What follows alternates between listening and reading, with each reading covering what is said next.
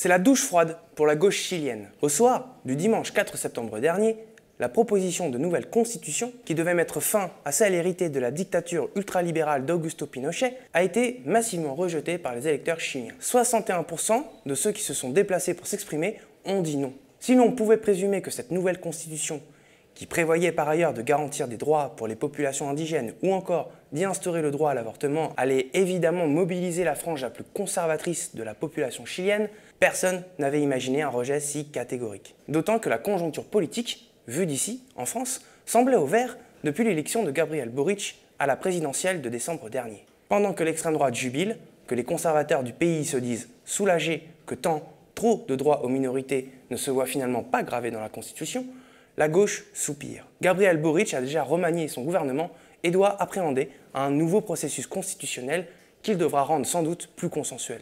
Pour analyser tout ça et comprendre quelles perspectives peuvent s'offrir à la future constitution chilienne, nous nous sommes entretenus en visio avec le chercheur et spécialiste du Chili, Franck Godichaud, présent sur place. Bonjour Franck, merci beaucoup d'avoir accepté euh, l'invitation.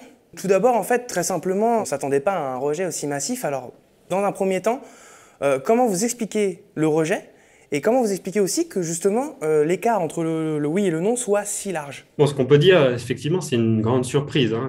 Même si on voit les, sondages qui étaient les plus pessimistes euh, du point de vue d'une vague de rejet de la nouvelle constitution, aucun n'était arrivé à ce niveau de, de, rejet. Donc là, on est dans des fourchettes très très hautes. C'est une très grosse défaite pour ceux qui défendaient la nouvelle constitution. Et donc, évidemment, tout le monde est en train de se creuser la tête pour bien comprendre euh, les éléments qui, ont, euh, qui expliquent hein, l'ampleur du rejet. Il y a plusieurs euh, facteurs. D'une part, il y a une question qui n'explique pas tout, mais qui est importante, qu'il faut souligner quand même, c'est l'efficacité de la campagne qui a été menée par les secteurs conservateurs N'oublions pas que dans ceux qui étaient pour le rejet, il y avait la droite et l'extrême droite, mais il y avait aussi une partie du centre politique hein, qui, a, qui, a, fait la campagne du rejet. Euh, l'ancienne, euh, des secteurs de l'ancienne de la démocratie chrétienne, de l'ancienne concertation, avec euh, une consigne qui a été très habile de la part de, la droite, qui historiquement a toujours refusé hein, le processus constituant, qui a toujours défendu la constitution de Pinochet. Là, ils ont compris quand même le contexte, donc ils ont fait une campagne sur contre la constitution ce texte-là, mais pour une nouvelle constitution. Donc avec l'idée rejeter pour réformer. Donc déjà tactiquement, c'était intelligent de leur part. Ils ont pu unifier bien au-delà des secteurs les plus durs de, la droite. Sur, la question médiatique, c'est vraiment là, il n'y a, pas de, loi de régulation euh, des, médias pendant les campagnes électorales au Chili, et c'était prévu d'ailleurs dans la nouvelle constitution. Malheureusement, euh, c'est pas appliqué donc. Et donc il y a, eu des, centaines de milliers d'euros, même plus de 1 million 200 000 euros qui ont été déversés sur les médias pour euh, alimenter une campagne d'hostilité au nouveau texte, mais aussi de fake news sur les réseaux sociaux, qui ont vraiment été très profondément dans la société. Hein. Quand, on parle dans la rue avec les gens, euh, c'est ce qui retiennent souvent euh, la question de la propriété, que le les logements pourraient être expropriés. La question de la plurinationalité et des droits indigènes, comme quoi les droits indigènes deviendraient prioritaires sur ceux du citoyen, entre guillemets, lambda chilien il y avait euh, un ensemble de, fake news qui ont, circulé, qui ont euh, fait peur à une partie du corps électoral. Sur la question des retraites aussi, on est dans une société qui reste très néolibérale. Mhm. Et euh, l'idée qu'on on passe d'un système de retraite de capitalisation à une retraite par répartition, pour beaucoup de gens, ça, ça choque. Parce qu'avec l'idée qu'on ne va pas pouvoir faire hériter euh, nos pensions à nos enfants, on ne va pas pouvoir accumuler son petit pécule. Et là-dessus, la droite et les conservateurs ont vraiment tapé dessus, tapé dessus. Et en face, la campagne du, oui était assez faible, il faut le dire. En fait, de, France, quand on lit Le Monde ou euh, les différents quotidiens qui ont traité, euh, qui ont parlé de, cette défaite de, la proposition de constitution, souvent il parle que l'extrême droite a axé son, sa campagne effectivement sur l'immigration, sur des thématiques comme l'immigration et euh, justement l'élargissement des droits aux, populations indigènes, le droit à l'avortement, etc. Mais en fait, effectivement, ils ont fait aussi une campagne sur toutes les réformes structurelles et économiques que la gauche prévoyait. Oui, et, bien d'autres aussi. Hein. Euh, la question de l'avortement inscrit dans la Constitution, donc il y a toute une partie de, des électeurs catholiques et de l'Église qui étaient contre. Voilà, ça c'est un des éléments, mais je ne veux surtout pas euh, résumer la défaite à ça, parce qu'évidemment, ça serait passé à côté. Il y a un vote sanction, c'est très clair que c'est une défaite politique du gouvernement Boric, et ça, je pense que ça n'a pas encore été vraiment assumé par le gouvernement. Euh, il y a toute une partie de ceux qui ont voté Boric. Rappelons qu'il a été euh, élu assez largement en deuxième tour euh, face à l'extrême droite. Aujourd'hui, ont voté rejet très massivement. Donc, il y a, après six mois de mandat de, ce gouvernement de, centre-gauche, en coalition avec le Parti communiste, un gouvernement qui a très peu réformé, qui a très peu avancé sur ses promesses électorales centrales, qui n'a pas réussi à mettre en place la, la grande réforme fiscale qu'il avait prévue, qui n'a pas de majorité au Parlement qui a gouverné au centre en essayant de s'allier avec les, des bouts de l'ancien du Parti socialiste, il y a aussi un élément important là-dedans. Un gouvernement qui était assez hésitant au moment aussi de faire la campagne pour la nouvelle constitution. Troisième élément, il faut rappeler qu'on est dans un contexte vraiment de crise ici de très forte crise économique. Euh, l'inflation est en train de manger les salaires très rapidement. Les effets de la pandémie, euh, euh, le travail informel a explosé. Là, je suis à Santiago, enfin, je suis dans le sud Chili en ce moment. on voit dans la rue vraiment du travail informel partout. Les gens essaient de, survivre. Et donc, dans ce contexte-là, pour beaucoup, ce magnifique texte constitutionnel, il flottait à deux milieux au-dessus de, leur tête. Et il n'y a pas eu cette capacité et ça, c'est aussi une critique que sont en train de faire une partie des mouvements sociaux qui étaient impliqués dans, le texte, dans la Convention constitutionnelle, d'aller expliquer, faire du porte-à-porte, d'avoir la force euh, territoriale de déploiement pour euh, faire une contre-information et vraiment expliquer toutes les qualités du texte il y a eu de la participation, il y a eu des, des, propositions d'initiatives populaires, mais ça n'a absolument pas suffi. Et là, il y a un élément qui est aussi lié à, la crise euh, de toutes les assemblées territoriales, euh, les cabildos, qui étaient nés en octobre 2019 devant la Grande Rébellion, qui était la force du mouvement, qui ont vraiment perdu de l'énergie avec la pandémie, mais aussi avec cette tentative de réinstitutionnaliser la crise finalement. Et donc, c'est remonté euh, dans, les hautes sphères et euh, dans la société, on n'a pas senti euh, que c'était un texte au service de nouveaux droits fondamentaux. Justement, tu, nous expliques très bien que, le, que ce référendum pour la nouvelle constitution était finalement, pour beaucoup de Chiliens, une préoccupation assez mineure. on, regarde beaucoup les résultats du référendum, mais on n'a pas de chiffres concernant l'abstention, ou au moins le taux de participation. Oui, et ça, c'est un, dernier élément, enfin pas un dernier, mais un élément de plus euh, dans, l'explication. Pour la première fois, on était, dans un contexte de euh, inscription automatique et vote obligatoire. C'est la première fois que c'est mis en place au Chili. Il faut rappeler qu'au cours des dernières élections euh, et depuis de nombreuses années, avec la grande crise de représentation que vit le système néolibéral chilien, il y avait des taux d'abstention de 50, 52, 53% aux élections nationales, euh, qu'elles soient présidentielles ou législatives. Même pour le, plébiscite d'entrée constitutionnelle, qui a validé l'idée qu'il fallait une nouvelle constitution, en finir avec les constitutions de Pinochet, qui a été validée à plus de 4, à 78 et 80 il y avait un haut niveau d'abstention. C'est-à-dire beaucoup de gens ne sont pas déplacés pour dire oui ou non à une nouvelle constitution, presque 50%. Là, on a eu un référendum de sortie avec vote obligatoire. Donc le taux de participation était très haut, euh, presque plus de 13 millions d'électeurs sur 15 millions d'électeurs potentiels. D'accord, oui, oui, Et on a eu l'incorporation dans le vote de plus de 4 millions de nouveaux électeurs, abstentionnistes jusque-là, qui ont voté, selon les, chiffres qu'on commence à avoir, très, très massivement pour le rejet, qui ne se sentent pas du tout euh, inclus. Et donc, ce rejet, il est aussi très hétérogène, c'est ça qui est important. Ce n'est pas seulement un rejet aux côtés de la droite et l'extrême droite, il y a un rejet euh, du système dans son ensemble, il y a un rejet, on a du mal à vivre, euh, il nous faut des meilleures conditions de travail, voilà, c'est assez varié. Mais quand même, rajouter quelque chose, c'est il y a une question de classe et là, euh, toute la gauche doit vraiment euh, faire euh, une autocritique et, penser qu'est-ce qui s'est passé. On commence vraiment à voir le détail par commune et donc aussi par secteur populaire. les secteurs populaires, on va voter très, très majoritairement rejet, parfois 70-75%, dans des zones complètement exclues du pays. C'est un rejet qui vient des campagnes, qui est loin des, centres-villes, qui est loin des secteurs euh, moyens diplômés, qui est euh, populaire, qui est vraiment ceux qui, galèrent tous les jours. Et aussi, c'est un rejet euh, du nord et du sud du pays. C'est-à-dire dans le nord, où il y a une grave crise de, de, violence due au, narcotrafic, où il y a une montée très forte de l'exénophobie avec la question migratoire. Et dans le sud, tout autour des luttes du peuple mapuche et d'une réaction d'une partie du corps social face à ces luttes-là. Donc, si on veut caricaturer un peu, on pourrait dire ceux qui ont rédigé la Constitution, même sur la gauche, même sur les mouvements sociaux, ils étaient plutôt diplômés des grandes villes avec euh, un certain niveau socio-économique.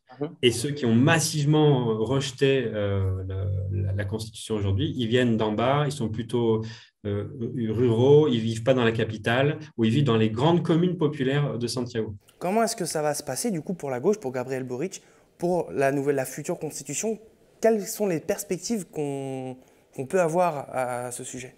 Bah, disons que oui, là c'est une défaite majeure. Hein. Il faut rappeler que le, gouvernement de, coalition euh, de, Gabriel Boric, il arrive, euh, il, fait une victoire électorale présidentielle importante dans le sillage de la crise du néolibéralisme, dans le sillage d'octobre 2019, avec la promesse de cette nouvelle constitution qui devait soutenir et accompagner.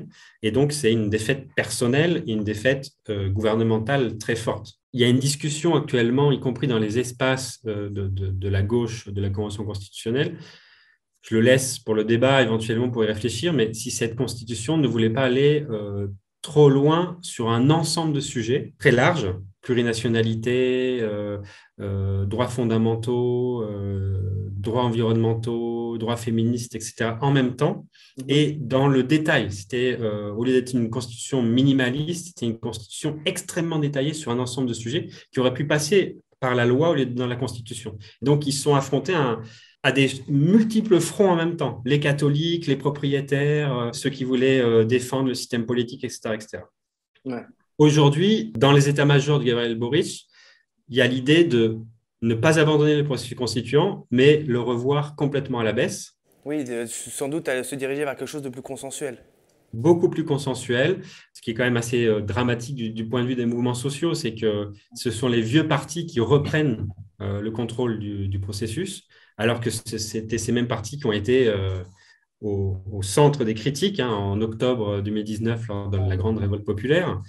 Et là, euh, le, président Boric a bien annoncé que le centre du processus constituant qui continue, sans une autre forme, ça serait le Congrès actuel, donc le Congrès constitué, qui est dominé par la droite au Sénat et euh, au niveau du Parlement, dans lequel il n'y a absolument pas de majorité de la gauche. Donc ça donne déjà une idée de qui va composer, euh, disons, le, repenser le processus constituant. On a su aujourd'hui qu'il y aurait de toute façon quand même des élections, de nouveau, mais avec des listes fermées de partis, pas avec des indépendants, pas avec les féministes, les mouvements sociaux comme il y a eu euh, précédemment. Ça serait beaucoup plus petit comme convention. Enfin, en tout cas, c'est la proposition euh, d'une partie des socialistes euh, qui sont avec Boric, une convention peut-être de 100 membres seulement, avec un timing très court. D'ici six mois, il faudrait que ça soit mis en place. Et d'ici septembre 2023, pour les 50 ans du coup d'État de 73, L'idée, ça serait d'avoir déjà une proposition constitutionnelle. Donc, ça risque d'aller très vite et ça risque d'être sous la main plutôt euh, des partis traditionnels. Donc, on peut estimer que le, la force, euh, la, la, potentialité euh, post-néolibérale qu'il y avait dans le texte qui a été proposé dimanche sera beaucoup moins présente, évidemment, dans euh, ce qui va venir euh, désormais. On est sur un revirement de situation quasi total, en fait, en six mois de, gouvernement Boric, alors qu'en 2019, il y a eu justement ces, mobilisations où les mouvements féministes, indigènes, etc., ont été très forts. L'élection de Gabriel Boric, qui pouvait laisser plein d'espoir justement pour cette nouvelle constitution, là, on se retrouve, on se retrouve presque revenu dix ans en arrière, là, euh, avec ce rejet constitutionnel. En tout cas, c'est un peu là, il y a eu cette sensation. Hein. moi, j'étais dans le, commando des mouvements sociaux pour euh, le, oui euh, le, soir de l'élection. C'était évidemment un, coup de massue. Et euh, certains militantes et militants disaient, mais après ces trois années de, lutte, d'organisation, de, pression au sein de la Convention, etc., on a l'impression qu'on est revenu en arrière. Alors, ce n'est pas tout à fait le cas, hein, parce qu'il y, a des acquis, il y a un agenda féministe, post-néolibéral, sur euh, l'eau, sur la plurinationalité, sur les droits fondamentaux, sur la sécurité sociale, dans un pays ultra-néolibéral. Cet agenda-là, il était installé, notamment par en bas et par les mouvements, et par une partie des conventions euh, des, députés constituants. Mais là, c'est un recul majeur. Il faut aussi réfléchir à rappeler que cette nouvelle constitution elle a été permise en novembre 2019 suite à une négociation avec la, avec la droite, qui a essayé de reprendre la main dès le début, en fait, dès euh, dans les premiers jours du post-octobre 2019. Euh, et donc, ces vieux partis, ils veulent surtout pas lâcher le processus. Et entre-temps, il faut dire que le gouvernement Boric, c'était aussi la militarisation euh, du sud euh, du pays, où il y a le, le conflit euh, mapuche. il y a la question des, prisonniers politiques de, la révolte, qui est toujours là, qui, fait beaucoup de critiques sur la gauche. donc voilà, il y a un ensemble de, de désillusions aussi qui a un peu désarmé la capacité de, réagir. Et dernier élément, je l'ai mentionné tout à l'heure, c'est vrai que ce qui était la force initiale du mouvement, les assemblées territoriales, les cabildos, l'organisation euh, euh, dans les quartiers, elle a beaucoup perdu euh, de potentialité et d'organisation.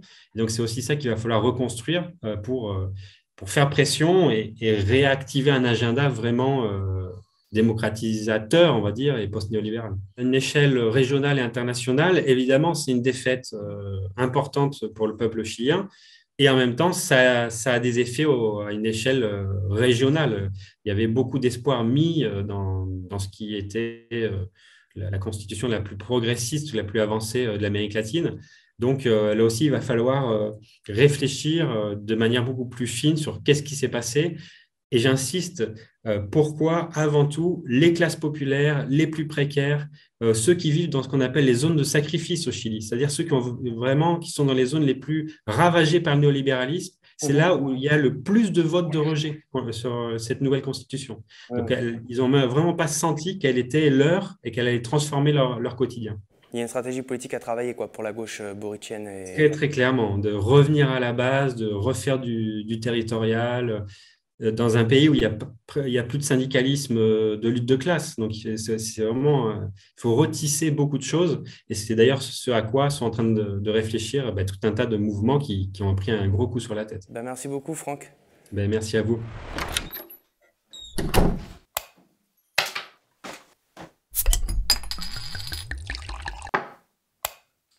Je sais pas si on a, le droit de dire singe parce que on n'a plus le droit de dire les. On dit quoi les petits soldats maintenant C'est ça? La violence dans notre société est liée à une immigration qui n'est pas intégrée. Donc là, t'es vraiment un énorme connard. Un délit homophobe, c'est pas grave. Week-end caniculaire. Macron a reçu le président des Émirats Arabes Unis. Ça me donne envie de gagner encore plus d'argent. Cette entreprise en profite. J'ai vu des chefs d'entreprise étrangers. L'horreur. Il fait ce pourquoi doit, à mon avis, être payé un politique.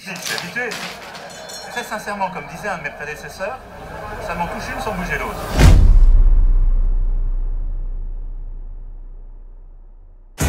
Bienvenue sur la nouvelle antenne 24-7 du Média, avec une grande émission en direct, des flash infos et toutes les émissions que vous aimez. Ne cassez pas votre télé, le Média y fait sa rentrée. Diffusé 24 h sur 24 et 7 jours sur 7. Soutenez-nous. Aidez-nous à construire la chaîne du peuple.